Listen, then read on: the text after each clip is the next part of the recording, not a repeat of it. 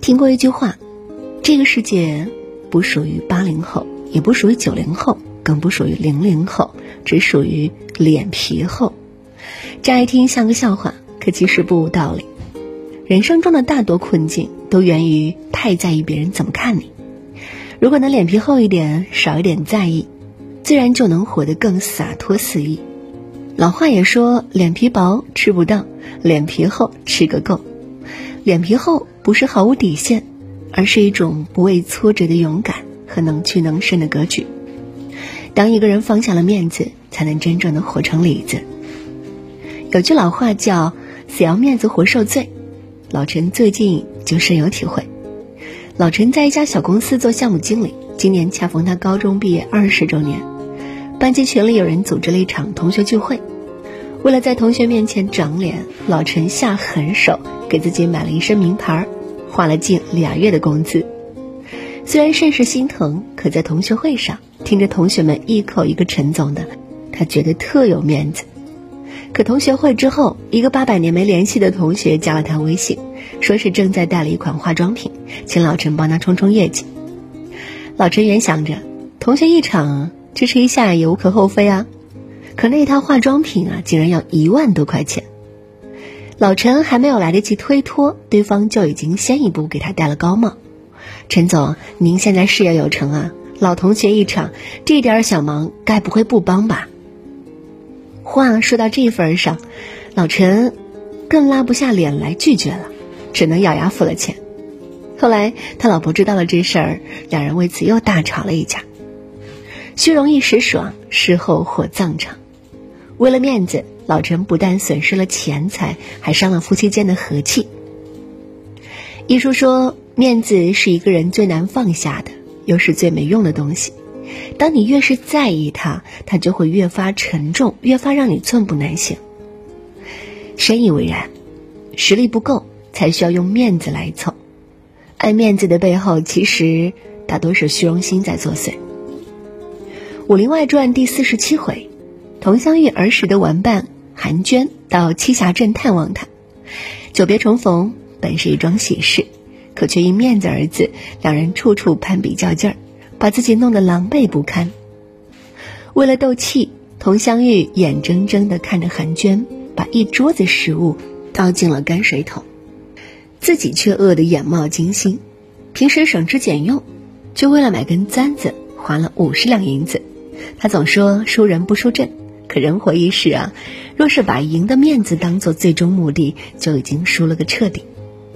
面子是演给别人看的，里子才是属于自己的。与其辛苦的维系住面子，不如脚踏实地的修炼好里子。曾看过一段撒贝宁的采访，说他在大学期间身兼数职，分别是广播电视台副台长、戏剧社社长和合唱团的团长。主持人问他是怎样发现自己身上的才能，担任了那么多职位的，他笑称就是因为脸皮够厚。那时候啊，大家刚从高中升上大学，学校里经常会有一些选拔，老师一问这个岗位有谁来想试试啊？大家都挺不好意思，全班就他一人举手，于是呢，这些职位就落到他的头上了。去年的主持人大会上，董卿也曾对选手高松说。做主持人呐，脸皮得厚一些，要多向你身边的撒贝宁学习。这并非一句戏言，而是人生有许多时候需要放下面子。脸皮太薄，容易错失良机；而脸皮够厚，更容易赢得先机。所谓的天赐良机，大多都是有人能放下面子，主动的去争取，而拉开人与人之间差距的，往往就是面子二字。听一位职场前辈讲过一桩趣事，说他们公司曾录用了七个实习生，可最后留下的却是挨骂最多的那一个。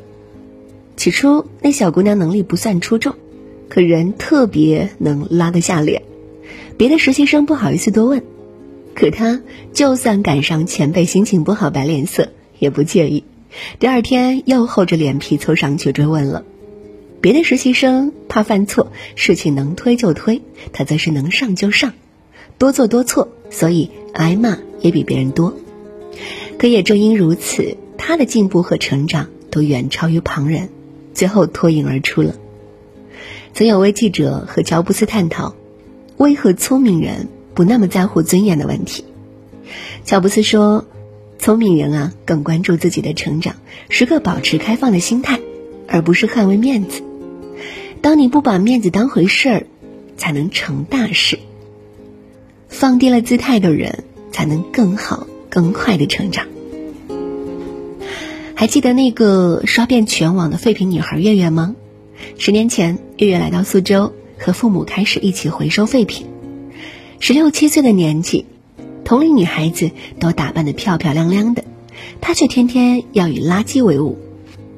她觉得丢脸极了，于是就离开了父母，独自到常州的一家电子工厂打工。可新的生活远比他想象的残酷。每天十几个小时高强度的工作，工资却只有一千七百多元，只够勉强维持日常的开支。月月这才了解到父母的艰辛和生活的不易，回到了父母身边，继续帮忙。如今的他从事这行业已经有十年之久了，经营着一家大型的废品回收站，还经常在网络上分享垃圾分类的知识。在谈起自己的职业时，再无从前的自卑和羞怯。他说：“收废品又不偷又不抢，凭自己的本事挣钱，有什么丢人的呢？自己的工作很有意义，让他很充实。”切格瓦拉说：“当你知道了面子是最不重要的东西时，你便长大了。一个人的成熟，从放下面子开始。成年人的世界里，真正的强大。”不是从不丢脸，而是能够放下面子，靠自己的双手赢得应有的尊重和体面。想起前一阵子备受争议的罗永浩，从霸道总裁到直播带货，他遭受了许多网友的群嘲，可他却并不在意。他坦言，直播就是为了还债。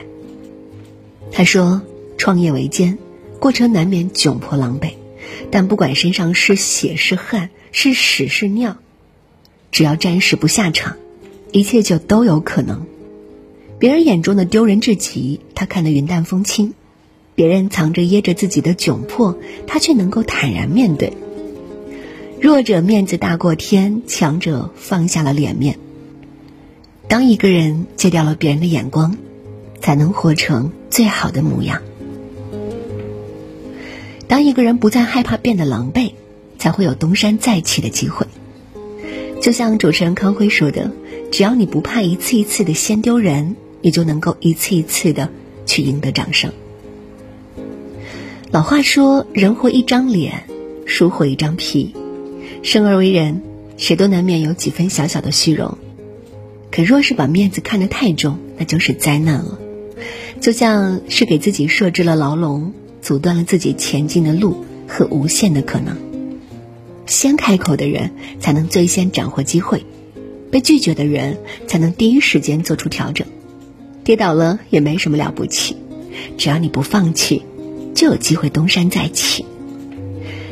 愿你我都能放下脸面，活成真正的体面，余生做一个不怕丢脸、沉得住气、弯得下腰、吃得了苦、成得了事的体面。